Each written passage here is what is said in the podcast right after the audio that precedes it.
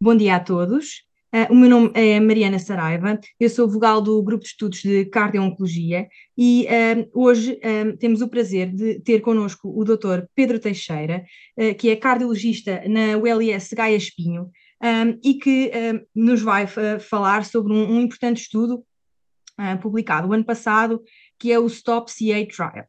Um, este estudo, como iremos ver, vai, vai abordar uma, uma possibilidade de estratégia de prevenção primária de uh, cardiotoxicidade uh, nos doentes uh, com cancro, utilizando as estatinas. Um, e porquê é que nós nos preocupamos com estas estratégias de prevenção primária? Porque, de facto, nós sabemos um, que alguns doentes vão ter efeitos adversos cardiovasculares importantes durante os tratamentos oncológicos e que podem uh, não só levar a morbimortalidade cardiovascular relevante, mas também podem uh, comprometer o prognóstico oncológico, uma vez que vão impedir que os doentes uh, cumpram e completem os seus tratamentos oncológicos eficazes e também dessa forma, logicamente, comprometer o seu prognóstico oncológico. Várias estratégias têm sido uh, pensadas e abordadas, algumas daquelas que uh, devemos de facto considerar nesse contexto são classicamente os IECAs e, e os beta-bloqueanos, que têm sido mais estudados. Uh, depois também alguns ajustes mesmo do ponto de vista das escolhas, dos tipos de quimioterapia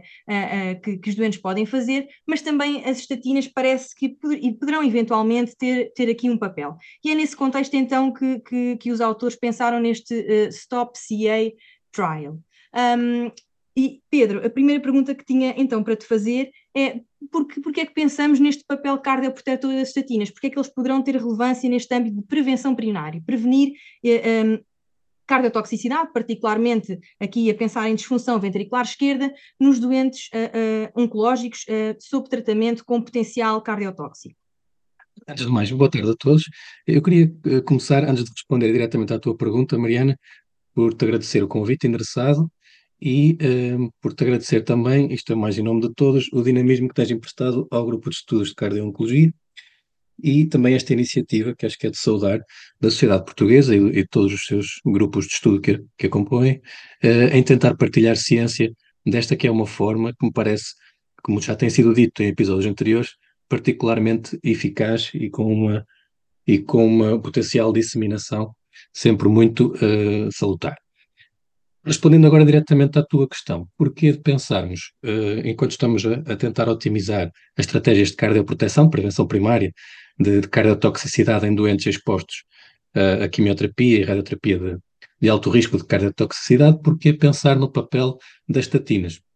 Nós já não somos muito desta geração, mas efetivamente, do ponto de vista do entusiasmo da comunidade científica dos efeitos pleiotrópicos das estatinas, é algo que já foi, uh, que já levou a que esta classe farmacológica fosse testada nas mais variadas frentes. Esta é apenas a mais recente delas, diria eu. Uh, efetivamente, a vontade de tentarmos consubstanciar o benefício das estatinas a prevenir cardiotoxicidade uh, tem como base, como, como, substrato prévio, estudos de ciência básica em ratinhos, alguns estudos retrospectivos, estudos prospectivos de, de poucos doentes e algumas meta-análises desta, desta evidência pouco uh, robusta. E o racional fisiopatológico para isto uh, vão, vão adiantando os diversos autores, é que as estatinas têm, dentro dos seus efeitos pleiotrópicos, alguns efeitos anti-inflamatórios e, portanto, também, direta ou indiretamente, efeitos antioxidativos. E aquilo que se verificou, mais uma vez, em ratinhos, é que, uh, nomeadamente naqueles expostos à antraciclina, verificou-se que as estatinas, de certa forma, atenuam ou aliviam a inibição das antraciclinas sob a topoisomerase uh, 2-beta, que é, pensa-se, o principal mecanismo trigger uh, inicial para lesão celular e, portanto, morte celular por apoptose na, nos cardiomiócitos expostos então a antraciclinas. As estatinas inibem especificamente algumas moléculas análogas a, a, GTPA, a GTPases e com isto tem então esse efeito de, de break ou de, de atenuação na inibição da topoisomerase 2-beta. E, portanto, há menos geração de espécies reativas de oxigênio e, teoricamente, menos morte celular, portanto, menos cardiotoxicidade direta pela antraciclina. Não sei se depois, entretanto, uh, achas pertinente seguir para a discussão do, do, do design do, do, ensaio, se preferes Sim. Uh, fazer mais alguma, alguma observação relativamente a isto. Ia só dizer que, de facto, isso entra um bocadinho naquela, naquela, naquela que agora, hoje em dia, já, já está a cair em desuso, da nomenclatura da cardiotoxicidade tipo 1. É um bocadinho por aí que, que, que, que, que as antraciclinas atuam e que possivelmente as estatinas poderiam, poderiam, ter, poderiam ter um papel. Então, sim, agora, eh, se pudesses partilhar connosco, assim, em grosso modo, qual é que é o, o, desenho do estudo, qual era o objetivo, os endpoints, como é que, como é que ele foi uh, organizado? Assim, de uma forma muito sucinta, o estudo uh, Stop CA foi já publicado em, em, no ano passado, foi um estudo randomizado, multicêntrico, duplamente cego, e procurou basicamente responder a esta questão. Será que um ano de tratamento com a torvastatina 40 mg diário, iniciado previamente a uma quimioterapia baseada em antraciclinas numa população de doentes com linfoma, especificamente, se isto versus o placebo, reduzirá a probabilidade de cardiotoxicidade. Pronto, esta cardiotoxicidade foi definida pela diminuição da fração de ejeção do ventrículo esquerdo. O estudo randomizou 300 doentes para a torvastatina versus placebo e esta tal redução significativa da fração de ejeção, ou seja, este endpoint mais dicotómico de ocorreu cardiotoxicidade ou não ocorreu cardiotoxicidade, um, foi o endpoint primário do estudo e foi definida por um decréscimo absoluto de 10% ou mais na fração de ejeção ao longo do estudo versus o valor de baseline. De forma que me parece relevante, esta fração de injeção foi sempre uh, avaliada por ressonância magnética cardíaca. E, em ponto de vista de resultados, aquele que é o mais sonante é que a percentagem de doentes em que ocorreu esta redução significativa da fração de injeção foi de 9%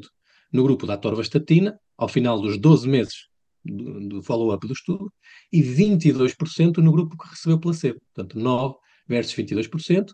isto corresponde estatisticamente a um, a um risco relativo de quase três vezes maior de ter cardiotoxicidade no grupo placebo versus statina e um number needed to treat também uh, espantoso de perto de 8. 8 doentes necessários tratar para com statina prevenir um, um, um caso de cardiotoxicidade assim definido. Pronto. Isto teve efetivamente significado do ponto de vista estatístico, mas convém uh, também em abono do, do rigor confrontarmos estes dados estatísticos com outro ponto de vista que os autores também avançam e que foi analisado. É que a média de fração de injeção final nos dois grupos foi apenas de 1,3% uh, em termos de fração de injeção no grupo placebo versus grupo da atorvastatina. Para além disso, foi ainda avaliado clinicamente a incidência de insuficiência cardíaca uh, e foi semelhante nos dois grupos. Foi baixa a sua prevalência, nove casos num grupo quatro doentes no outro, portanto, muito poucos casos, e isto não teve diferença uh, estatisticamente falando. Muito bem, realmente, uh, uh, de facto, há aí alguns pontos que, do, a nível dos resultados que nos, nos, geram bastante entusiasmo, mas depois realmente, quando, quando analisamos aí alguns, algumas outras particularidades, se calhar este entusiasmo não é assim tão, tão grande. e era um bocadinho isso que também acho que era importante nós, nós discutirmos. Uh, de facto, do ponto de vista clínico, será que nós, uh, uh, em média, prevenirmos uma redução absoluta de 1,3% da fração da injeção? Será que isto tem alguma relevância clínica? Será que vale a pena instituir uma terapêutica que, apesar de tudo, pode ter os seus riscos, efeitos adversos, interações medicamentosas, para termos este, este, esta esta prevenção de queda de 1,3%, será que isto, do ponto de vista clínico de eventos, terá algum significado, particularmente numa altura em que cada vez mais falamos uh, ah, um, da chamada cardiotoxicidade permissiva? Será que, então, neste contexto atual, será que isto tem alguma relevância? Valerá a pena nós uh, introduzirmos esta terapêutica? Será que este estudo um, nos consegue dar a pista de, de como é que, como é, se vale de facto a pena fazer isto? Essa reserva que eu acho que todos partilhamos ao ler este, principalmente este, este dado estatístico do estudo, eu sumaria ou, ou começaria inicialmente por apresentar também uh, o, o, a disparidade grande que existe em termos de resultados de outros dois ensaios, também eles randomizados e também eles a tentar provar o papel das estatinas na prevenção primária de cardiotoxicidade, especificamente associada às antraciclinas, e que foram publicados, todos eles com um ano, um ano e meio de diferença. Foram três ensaios no total, o Stop CA é apenas um desses três, sendo que os restantes dois, por Event, publicado na New England, e o Spare AGF, um pouco mais pequeno em termos de tamanho amostral, estes últimos dois mostraram um resultado negativo, ou seja, as estatinas não pareceram melhorar uh, a prevenção de queda de fração de injeção. versus o placebo. Eh, portanto, se realmente 1,3% na prevenção de queda de fração de ejeção nos parece clinicamente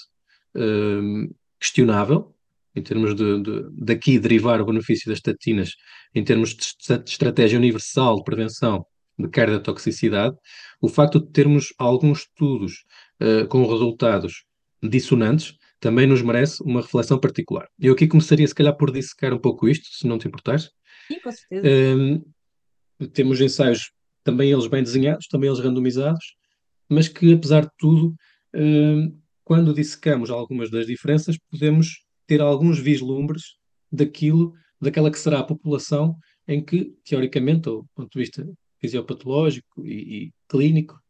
eh, aqueles doentes que poderão derivar mais benefício de uma estratégia de cardioproteção que englobe as estatinas. Nos estudos em que as estatinas não demonstraram este papel benéfico,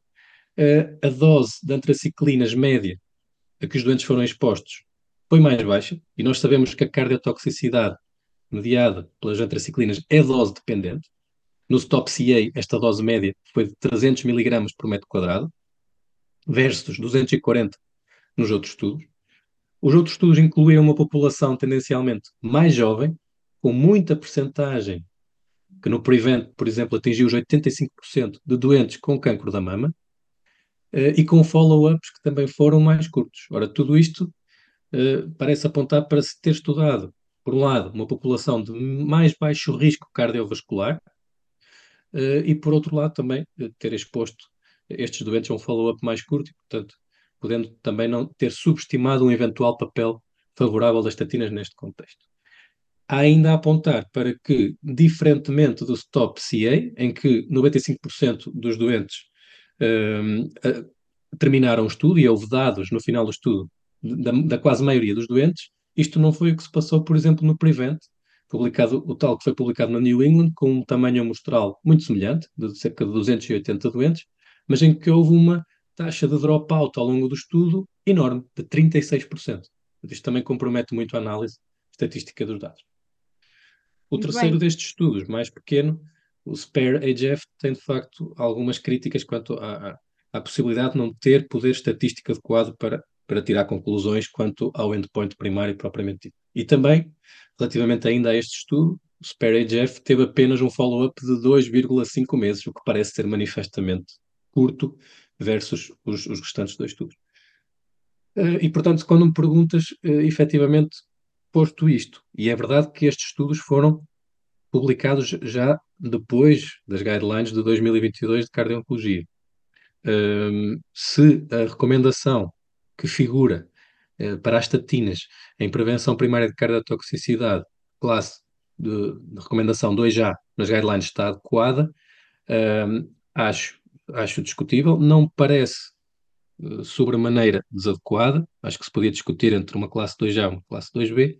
mas efetivamente merece a nossa reflexão que efetivamente as estatinas podem não ser uh, a panaceia para todos os doentes em contexto de prevenção de cardiotoxicidade prevenção primária. Não sei se, entretanto, também querias comentar alguma coisa face a isto que, que um, acabei de.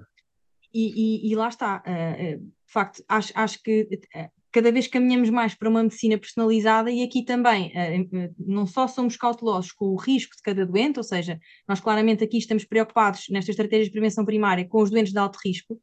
Uh, mas também é preciso perceber que os próprios cancros dos doentes são diferentes. É diferente ter um doente com linfoma, um doente com cancro da mama, não só porque as doses e os fármacos que fazem, como o próprio cancro e o seu risco cardiovascular associado também é diferente. E de facto, como tu abordaste, nestes vários estudos as populações são diferentes, são diferentes no tipo de cancro que têm, nas doses que fizeram, uh, e, e, essa questão do follow-up tam também, é, também é logicamente uh, muito relevante. Um, e a dizer também que, de facto, nas guidelines há, há uma certa omissão nessa questão da,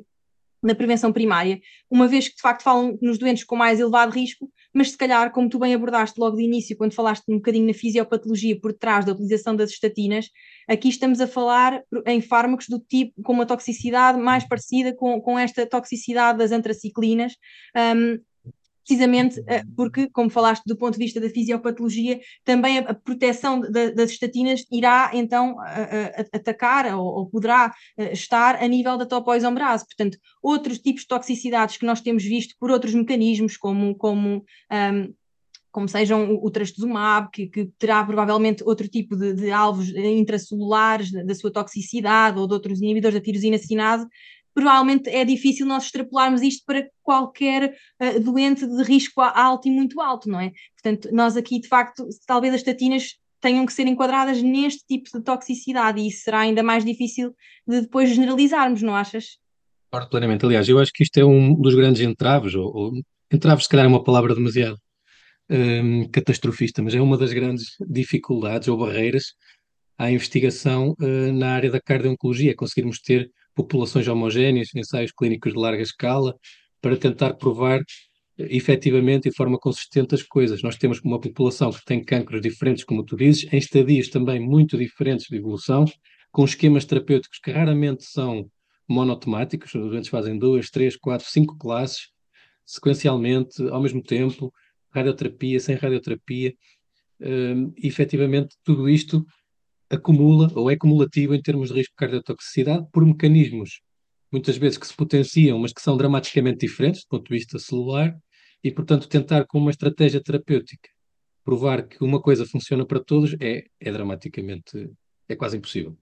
é, dramaticamente difícil. E isso, este também é um bom exemplo, é que nós estamos a estudar especificamente o papel das estatinas a prevenir toxicidade de um grupo de fármacos, e convém relembrar que nestes três ensaios randomizados que falamos, apenas num deles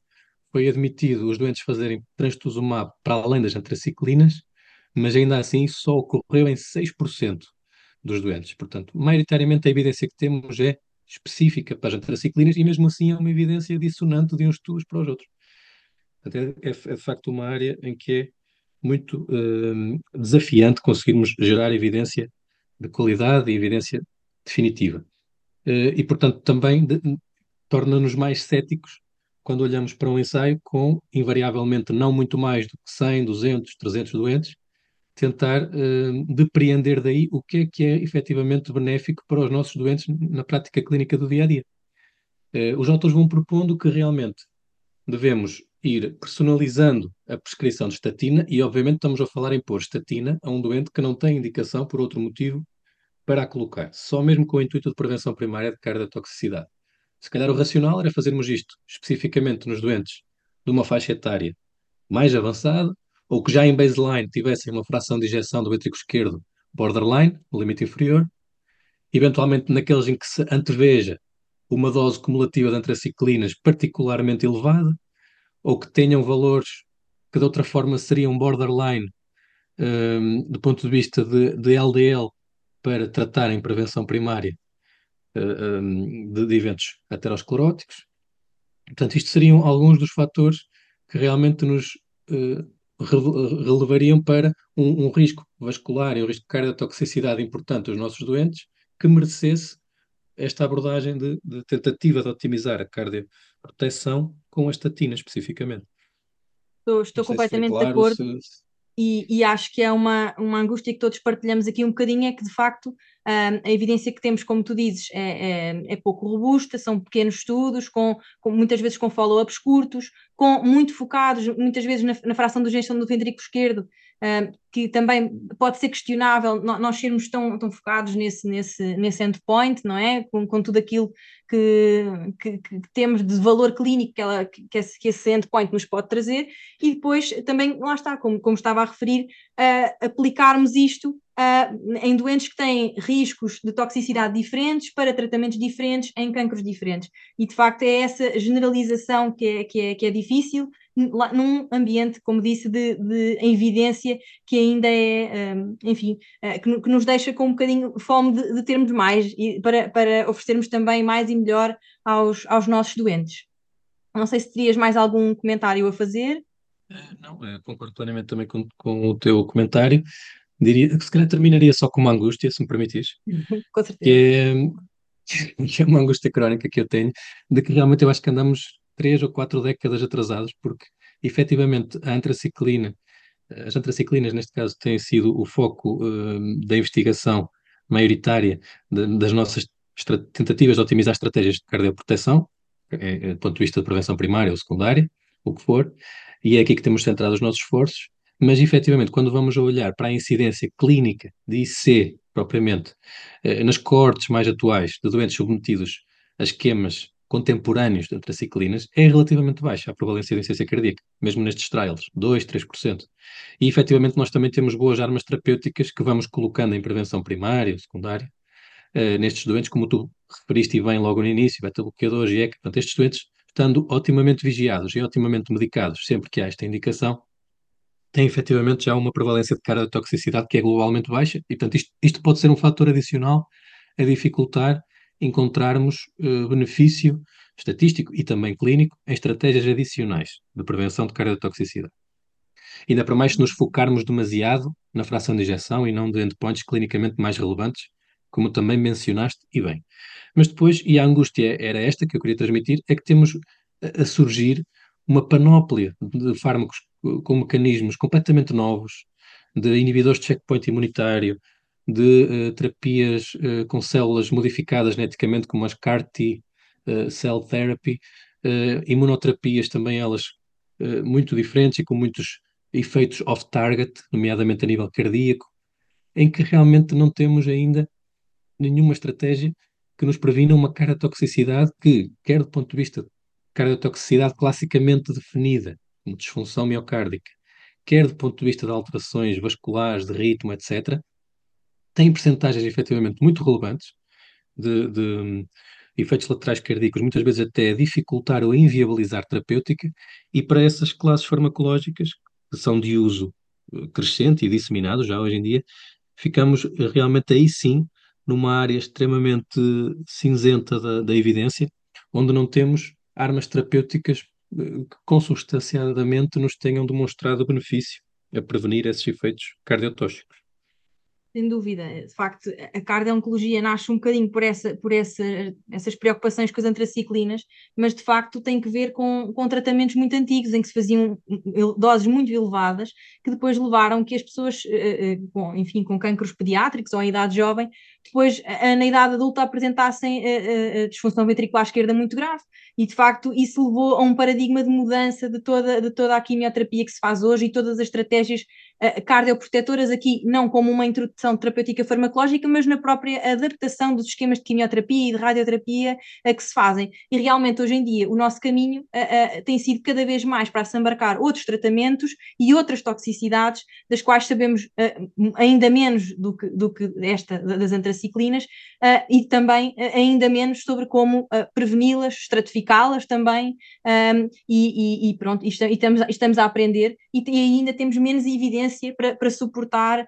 um, aquilo que podemos fazer do ponto de vista de prevenção, de estratégias de vigilância e mesmo de tratamento desses doentes. Efetivamente, essa, essa é uma angústia que todos partilhamos e que eu acho que tão cedo não, não, vamos, não vamos deixar de parte. Se não tivesses mais nada para, para acrescentar, um, queria então uh, agradecer mais uma vez teres aceito o nosso convite uh, em nome do GECO para, para partilhares connosco um, aqui a tua, a tua visão e, e, o teu conhecimento sobre este, sobre este estudo e, o teu, e a tua visão crítica um, e uh, desejar que nos vejamos em breve num, num próximo episódio do, do artigo do mês do GECO. Obrigada. Obrigado, Mariana, foi um privilégio.